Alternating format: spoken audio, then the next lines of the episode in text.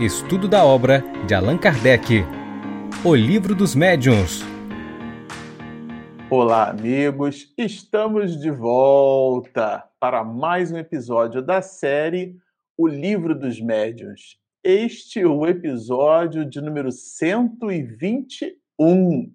Bom, para você que está nos acompanhando no canal, nós estamos estudando o capítulo de número 26 da parte segunda do Livro dos Médios, perguntas que se podem fazer aos espíritos. Nós fizemos uma série de reflexões com Allan Kardec a propósito dessas questões e na gravação de hoje, no episódio de hoje, nós vamos encerrar essa temporada no formato de gravações é, e vamos expedir a quinta temporada, essa e a quarta. Com essa gravação, nós encerraremos o, a quarta temporada, o capítulo de número 26, que é esse que a gente vai estudar aqui.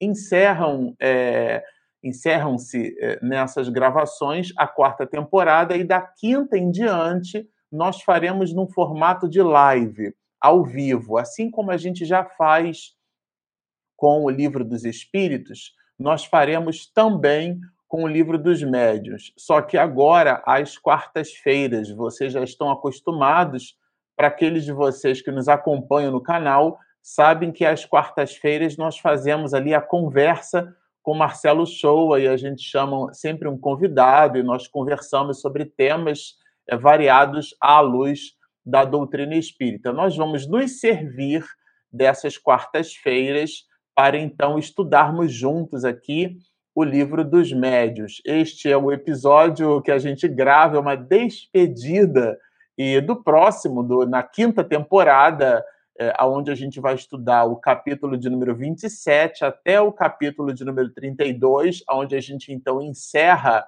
é, o estudo do livro, né? Encerra no formato de gravações, porque o estudo é sempre contínuo, claro mas da quinta temporada em diante é onde a gente pretende, então, é, fazer o estudo nesse formato, num formato de live, assim como a gente já faz com o livro dos Espíritos. A minha esposa vai continuar fazendo a, a extração do áudio e a publicação desse áudio nas nossas ferramentas de podcast. Para você que está nos ouvindo, né, que está acostumado a assistir e a acompanhar o nosso material pelo Spotify, pelo iTunes, pelo Google Podcast e pelo feed de RSS que você escolhe para funcionar como a sua ferramenta de podcast, nós continuaremos publicando o material. Para você que nos acompanha é, nesse formato, né, visitando os nossos vídeos pelo YouTube, nós estaremos então com este episódio encerrando no formato de gravações, repito, e a, a partir da, do próximo episódio, que vai se configurar a nossa quinta temporada, ela se inaugurará com a nossa atividade ao vivo. E depois a minha esposa, repito, faz a extração do áudio e publica o nosso podcast para que vocês possam continuar é, também nos acompanhando no formato de áudio. Bom, vamos lá. Eu vou fazer aqui um pequeno retrospecto, porque fiz aqui, como vocês sabem, né, o meu inseparável tablet com as minhas anotações. É, nós fizemos aqui um passeio por essas reflexões que Allan Kardec propôs, perguntas que se podem fazer aos espíritos. A gente já viu que podemos fazer perguntas sim aos espíritos. Esse ato é genuíno e ele estabeleceu com a gente observações preliminares, uma espécie de prólogo, né, uma espécie de proscênio desse grande espetáculo que é o, o diálogo com os espíritos. Depois nós estudamos com Allan Kardec perguntas simpáticas ou antipáticas é, aos espíritos, ou seja, aquelas perguntas que a gente faz aos espíritos que podem essas perguntas causar simpatia, admiração, apreço por parte dos espíritos e aquelas outras que vão construir um movimento contrário, ou seja, os espíritos não vão gostar muito. Depois e claro, nós estudamos, vimos aqui, né, desde o item 288 em diante, seis perguntas que dialogam nessa direção. Depois nós estudamos juntos perguntas sobre o futuro. Né? É, foram sete perguntas, a gente estudou aqui no nosso episódio de número 119. É, perguntas sobre as existências passadas e futuras, foram quatro perguntas que Allan Kardec construiu trabalhando essas mesmas questões. Depois, é, no episódio passado, de número 120, né, nós estudamos juntos aqui com Kardec perguntas sobre interesses morais e materiais, né? Foram quatro perguntas a partir do item 191, é, as perguntas 17 até a 20, né? Perguntas sobre a sorte é, dos espíritos. Nós entendemos que essa sorte é a condição, ou seja, perguntas que eventualmente nós faríamos aos espíritos sobre a condição deles no mundo espiritual. Me conta, como é que você está, né? E depois perguntas sobre a saúde. E nós, então, agora é, estudaremos juntos aqui é, as observações do mestre de Lyon, uma vez incitando as entidades venerandas sobre diversos pontos, é, sobre perguntas, é, sobre as invenções e descobertas. Ele é, trabalha aqui duas questões relacionadas a esse tema.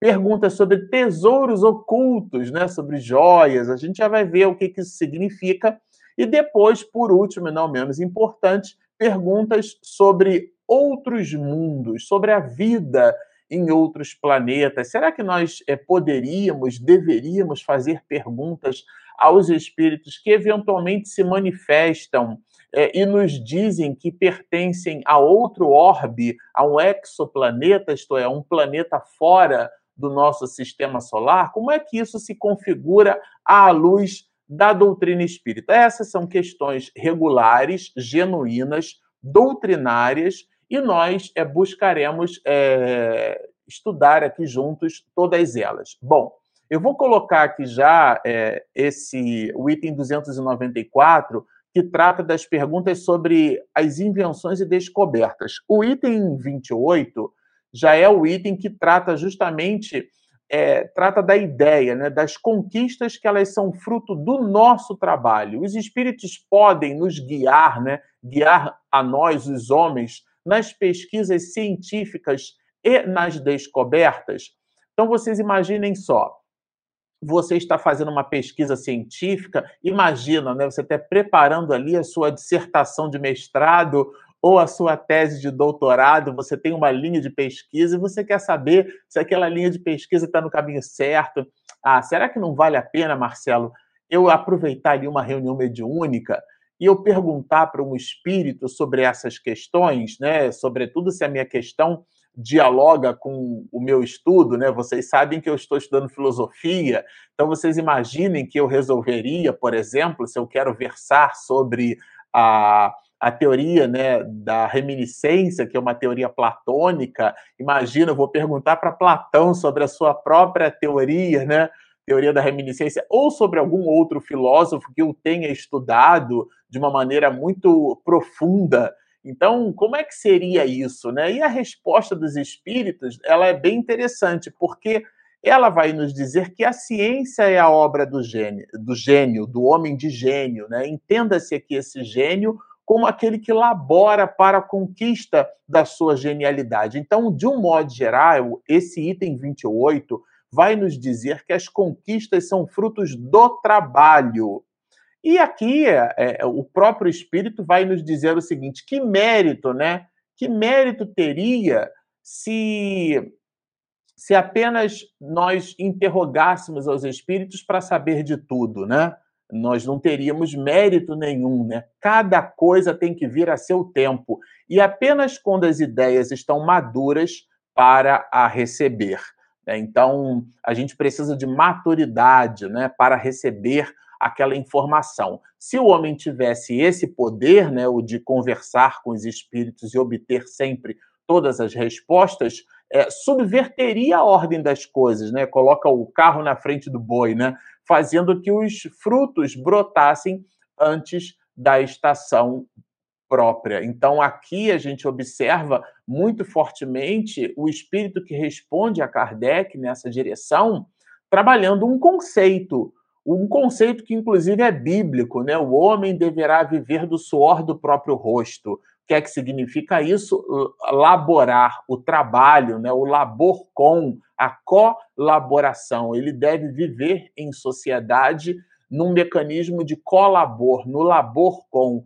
E o trabalho, é, o seu trabalho, o fruto desse trabalho é o feedback dentro de um ecossistema social, onde ele então recebe o resultado daquilo que ele deposita como benefício para a própria sociedade. É muito natural que, extrapolando essa dinâmica social para as nossas realizações espirituais, que a gente também construa o mesmo, o mesmo mecanismo, o mesmo processo. Né? Então, as nossas conquistas intelecto-morais elas devem ser o resultado do, do, do nosso afinco, do nosso aprimoramento pessoal e não alguma coisa que a gente recebe, aquele mecanismo que a gente aprende em biologia, né, por osmose. A célula então recebe o alimento pronto, né, para que ela faça aquela a sua degustação.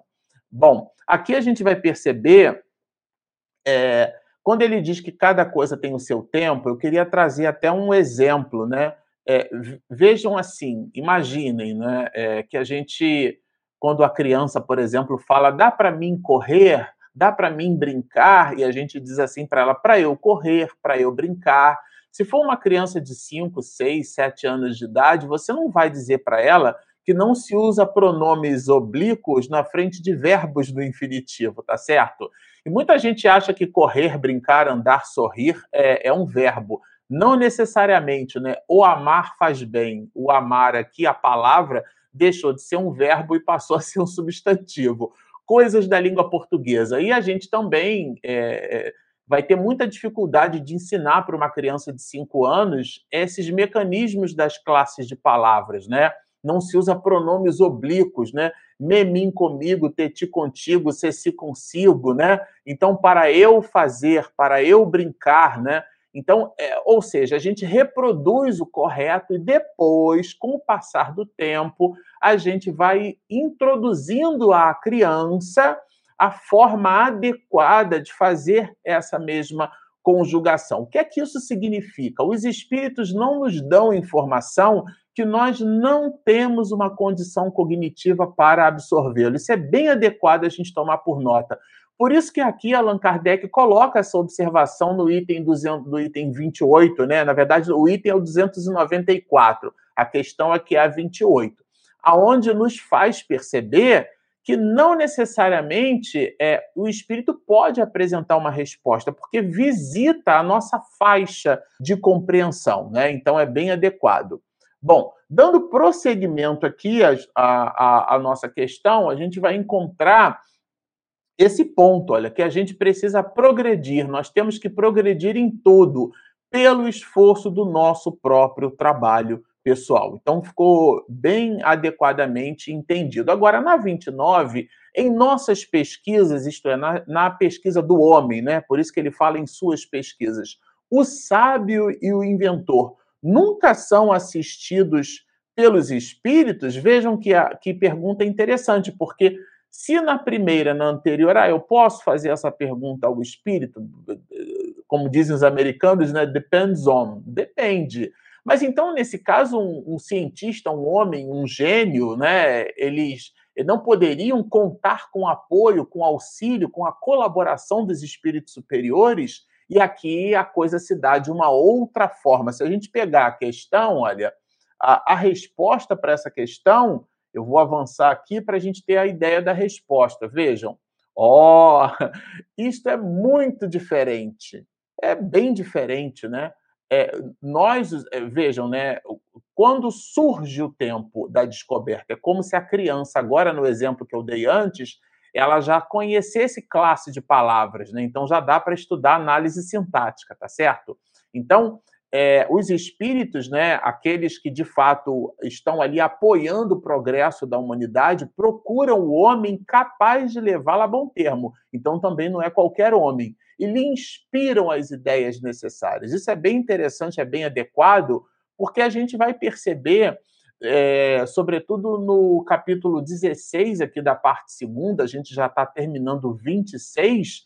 Então, se você der um salto quântico, um salto qualitativo, você vai perceber que lá no capítulo 16, Allan Kardec apresenta o quadro sinótico. E lá no quadro sinótico, né, quando ele trabalha a ideia dos médiuns especiais, que são as especialidades da mediunidade, e não que a pessoa é especial e tal, é, lá ele vai colocar um tipo de mediunidade comum a todos nós, que é o da inspiração. Então, esse cientista, às vezes, é o ateu, graças a Deus, que a gente chama, né? A pessoa, ela diz que não acredita em Deus. Sobretudo porque a forma como nós, religiosos, muitas das vezes rotulamos a divindade, ela se apresenta, ou pode se apresentar a esse ou aquele cientista, ele vai dizer assim, bom, se é assim que, que Deus se manifesta nessa religião, nesse princípio filosófico, então eu não acredito nisso, porque eu, eu, eu vivo a minha vida inteira pautada em elementos é, lógicos, a ideia do logos, né? que é uma palavra que vem do grego, significa o aspecto da racionalidade. Nós somos criaturas cognoscentes, né? René Descartes, cogito ergo sum penso, logo existo, aquela condição que, inclusive, promoveu uma disruptura no período medievo, construindo a ideia da filosofia moderna, né? Que é justamente esse, essa visão do homem que pensa. Coloca, então, alguns estudiosos colocam que esse período ele foi um período antropocêntrico, no sentido de que o homem passou a estar no centro da análise das coisas. E anteriormente era uma espécie de período é, teocêntrico, né? no sentido de que Deus estava no centro de todas as coisas, ou a divindade, tudo aquilo, a gravidade, né? era considerada alguma coisa sobrenatural até Isaac Newton. Tem uma obra dele que a gente está lendo agora, Princípios é, Matemáticos da Filosofia Natural, e ele discorre sobre a gravidade, sobre as leis de Newton, né, que a gente conhece como leis de Newton, são leis da natureza que ele colocou em postulados matemáticos. E ele as considera como filosofia natural. Mas é, a forma como a gente observa os textos que gravitam em torno do pensamento de Newton são pensamentos que colocam a gravidade como sendo alguma coisa assim sobrenatural, quando em verdade são processos da própria natureza, estão íncitos em a natureza. Por isso que Allan Kardec vai colocar ali no livro dos médios, logo na primeira parte, né, ele chama de noções preliminares. E um dos capítulos ele vai chamar do maravilhoso e do sobrenatural. Depois de perguntar né, no capítulo 1 a espíritos, o capítulo 2 ele se serve dessas mesmas questões, colocando a mediunidade como sendo um fenômeno natural. Então, muitas coisas a gente coloca dentro do mecanismo do sobrenatural, mas à medida que nós vamos é, é, evoluindo na nossa condição cognitiva, é uma espécie de musculatura né, é, intelectual, nós vamos então recebendo melhormente o apoio dos espíritos superiores nessa ou naquela direção. Então é disso que tratam as questões, né? Vejam, a gente na história da humanidade vai, vai estudar que Alexander Fleming, que ele descobriu a, a, o penicito notatum, né, a penicilina, é, ele então que presenciou na, na Primeira Guerra Mundial é, fatos assim que, que o deixou assim muito horrorizado, né, porque as amputações eram feitas, né, é, é em função da, da infecção generalizada. Então, era o que se tinha à época, é, gangrenou, né? o membro gangrenava, ou já estava ali com vistas, né? aquele mesmo processo, não tinha como. Então, é, é, amputava-se, é, deitava-se ali azeite fervendo. Então, era realmente é, é, uma condição, e isso é há pouco tempo, viu? Bom, ele, Fleming, é, é, identifica um bolor né, no seu laboratório quando deixou ali culturas de um dia para o outro. E quando a gente diz ao acaso, né, fica assim, ele construiu todo um princípio científico, né, toda uma linha de pesquisa. Aquilo fez um eureka, né, dentro da sua mente. Ele possuía valorações. É como Thomas Edison quando é, descobre, identifica, né, que ele precisava colocar o vácuo no bojo, né? Fez mais de 1.200 experimentos, se servindo de mais de 6 mil tipos de material, eh, de materiais distintos. Então é realmente um homem muito tenaz, né? Perseguiu o auxiliar dele, já não aguentava mais. Você não está vendo que não dá? e ele foi persistente. Então é claro que aqui os espíritos estão apoiando, mas se servindo dos elementos cognitivos desses mesmos gênios, porque o progresso é individual, né? Está íncito na criatura. Então, os espíritos é como o pai e a mãe que ensina, por exemplo, a criança a andar de bicicleta. Você vai subindo a rodinha, aquela técnica da rodinha, e aí chega uma hora que você coloca a mão atrás assim, você tira a mão, você faz um jogo de corpo, né? Você está ali um pouquinho à frente, a criança acha que você está segurando o cilim, porque ela ainda se sente insegura, é, mas a rodinha já tá, já não está mais tan, está tangenciando o solo e a sua mão eventualmente já não está mais é, dando é, a, a centralização da criança, ela já está ali plumada e você dá aquele incentivo e ela olha para o lado, mas ela já está já pedalando sem o seu auxílio, mas você está presente ali, você solta a mão, às vezes segura de novo para fazer um ajuste, até que existe um momento em que a criança percebe que ela não está mais é, andando de bicicleta com o, o, auxílio do pai ou da mãe ou do avô, do tio, enfim. Né? Eu aprendi a andar de bicicleta com a minha irmã Denise, por exemplo. Né?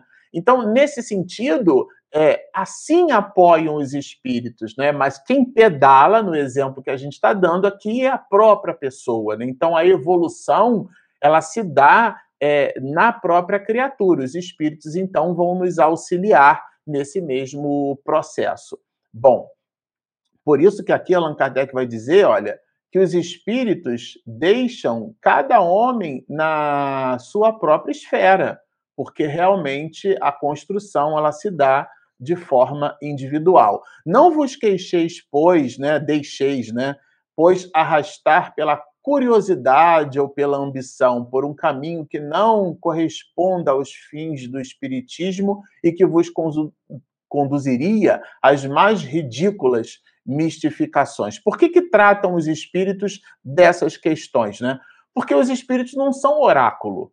Isso é bem adequado, né? A gente vai fazer uma pergunta ao espírito que, na verdade, essa pergunta deveria ser o objeto da nossa própria realização pessoal. E aqui Allan Kardec faz, olha, separei, olha, aqui na, na continuação, o conhecimento mais aprofundado do Espiritismo acalmou a febre das descobertas. Por quê? Porque a gente aprendeu com Allan Kardec que os espíritos são nada mais, nada menos que homens e mulheres que viveram por sobre a face da terra, né? Houve até quem chegasse a pedir aos espíritos, olha só isso, gente, receitas para tingir e fazer nascer cabelos. Imaginam, né? Conhecemos muitas pessoas que, convencidas de que assim fariam fortuna, só conseguiam processos mais ou menos ridículos. Olha a expressão, né? Alguns deles é, têm seus sistemas sobre essas matérias, sistemas que não valem mais do que os dos homens. Ou seja, é, o, o, o espírito que responde é nada mais, nada menos que um homem ou uma mulher que animou um personagem que viveu por sobre a face da terra. Aquilo é um palpite como dizem os, os socráticos, né, ou pré-socráticos, aquilo é doxa. Doxa é opinião. Opinião cada um tem a sua, não é, aquilo não é fundado no mecanismo empírico, racional, né, é, indagar não é simplesmente questionar. Às vezes a pessoa ela questiona, faz aquela pergunta que o senso comum chama de retórica, né? Você faz a pergunta, mas você já sabe a resposta. Não exatamente a mecânica colocada por Sócrates, né, aquele processo que ele mesmo chamou de maiêutica, a ideia de parir as ideias, que remete um pouco da teoria da reminiscência platônica, né, no sentido de que nós não aprendemos, nós recordamos. Mas isso seria uma outra live só para trabalhar essas questões. O ponto alto aqui é a gente entender que os espíritos são o que são possuem a bagagem efetivamente que têm. O que é que isso significa? Que o fato de estarmos numa reunião mediúnica perguntando aos espíritos, o fato deles estarem na condição de espíritos e se servindo de um médium, isso não dará às respostas né, uma sofisticação que eventualmente você não buscaria com uma outra pessoa é, no plano R3 aqui, né, encarnado entre nós. Isso é bem adequado a gente tomar por nota, né? Uma reunião mediúnica não é um oráculo, tá certo? Bom, na 295, dando prosseguimento, olha, perguntas sobre os tesouros ocultos, né? A gente vai perceber lá aqueles tesouros é, no, no fundo do mar, né? Aquela coisa. É, é, há, há quem diga, né? Existem aí pesquisas, a gente fez algumas na internet, uma estimativa de que teríamos assim bilhões de dólares em ouro afundados, né, no fundo do mar aí. Então, imagina a gente poder perguntar para o espírito sobre, sobre esses tesouros, né? É, onde eles estão, enfim, e essas mesmas questões. Então, é disso que trata aqui a Allan Kardec, né? Se a gente perceber, na questão de número 30, é, ele vai falar é, se vai perguntar, né, se se os espíritos podem fazer, né, ou seja, se eles poderiam nos indicar alguns tesouros, como esses que a gente comentou de alto mar. Aí vejam, é, os espíritos superiores não se ocupam com essas coisas. Aqui, coisas é realmente está coisificando o processo, porque são coisas, coisas materiais. Tudo bem? Então, aqui, então, aliás, isso é bem adequado, tá, gente? Os espíritos, a, a hierarquia espiritual dialoga com o processo de espiritualização. O que, que significa isso? Quanto mais espiritualizado é o espírito, é, quanto mais evoluído, é, mais, é, mais ascendência intelecto-moral ele possui, os seus interesses não são materiais. Então, um espírito de ordem superior não vai ter é, por ponto de atenção a ideia de ficar nos indicando onde está esse ou aquele tesouro, porque o apego é, é uma questão que, que é, evidencia o apego às coisas materiais, o apego de um modo geral a coisas ou a pessoas também, né? Esse apego vai evidenciar ali uma oportunidade do ponto de vista evolutivo, né? Então, por isso que os espíritos zombeteiros, como nos dizem aqui, é, é, nos diz o Espírito que responde, né? Muitas vezes indicam tesouros que não existem, porque eles querem, como diz a minha avó, caçoar da gente, né? Se a providência destina tesouros ocultos a alguém, esse os achará naturalmente, de outra forma, não. Ou seja, não é uma questão realmente de sortilégio, né? A gente deve tomar isso daí realmente por nota, não é sortilégio, é bem adequado, né? Aqui na questão de número 31, ele já vai trabalhar a ideia do apego, né? De novo, o apego às coisas materiais, né? Se deve pensar na crença dos espíritos guardiães de tesouro. Imagina, né? O tesouro está lá afundado no mar, no exemplo que a gente deu, e o espírito está lá tomando conta, né? Bom, os espíritos que ainda não estão desmaterializados, e aí vamos entender o desmaterializado, essa ideia né, de apegado, não mais apegado às coisas materiais. Né? Então, não estão desmaterializados, se apegam às coisas. Então, ele coisifica o seu centro de interesse. O temor em que vivem de que alguém os venha arrebatar constitui um de seus castigos, porque ele está aprisionado em objetos. Então, essa é uma questão.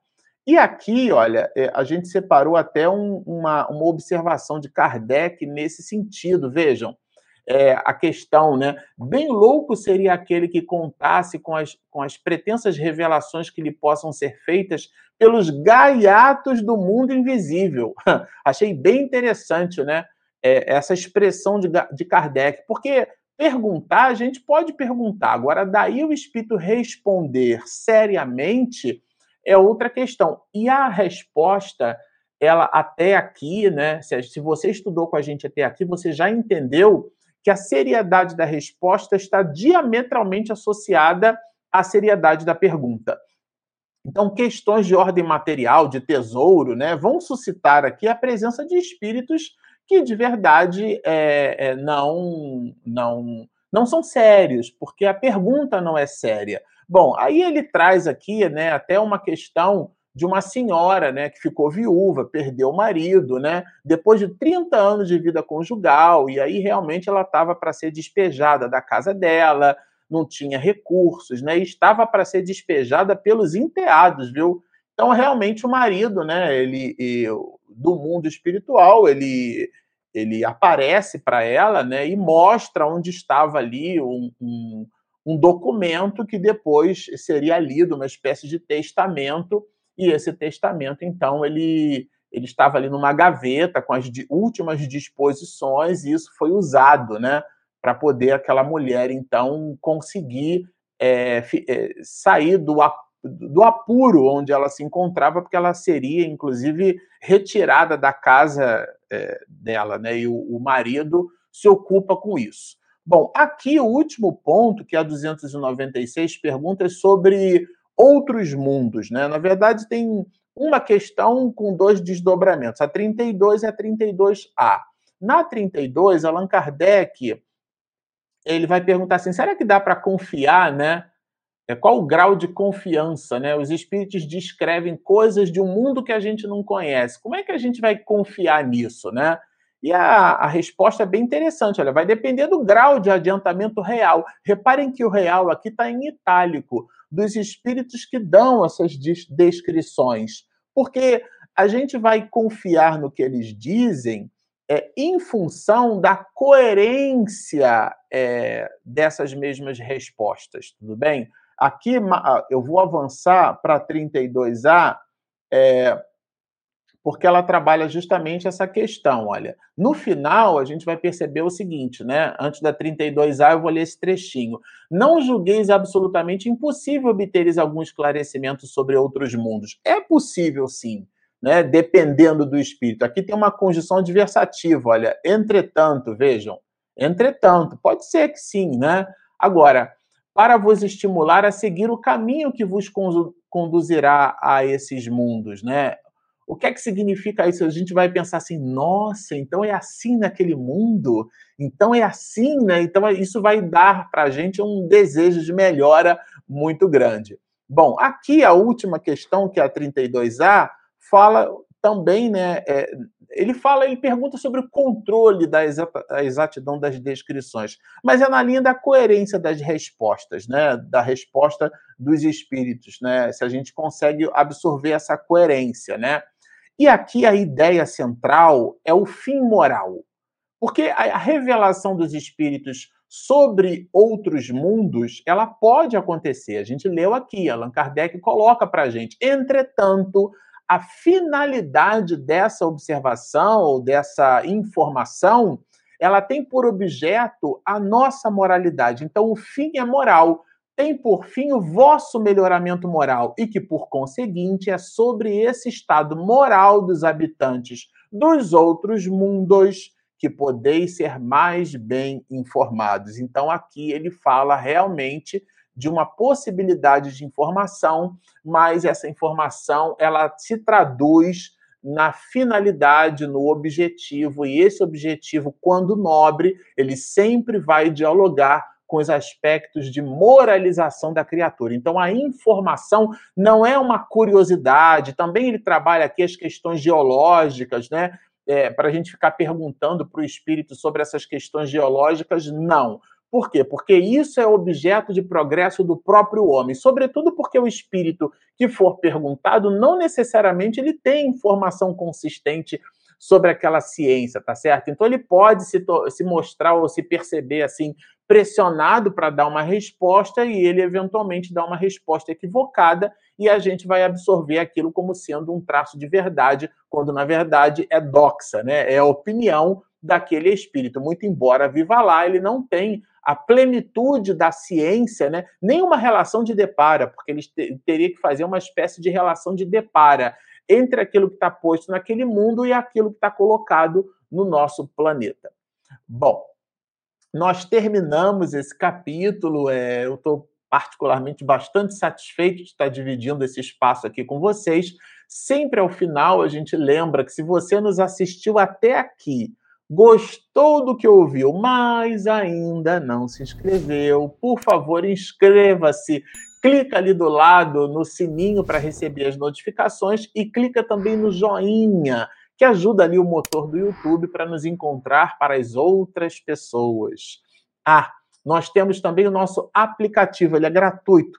Ele está disponível na Google Play e na Apple Store. Bom, estão feitos todos os convites. Baixem o nosso app, inscrevam-se no nosso canal, sigam-nos e muita paz.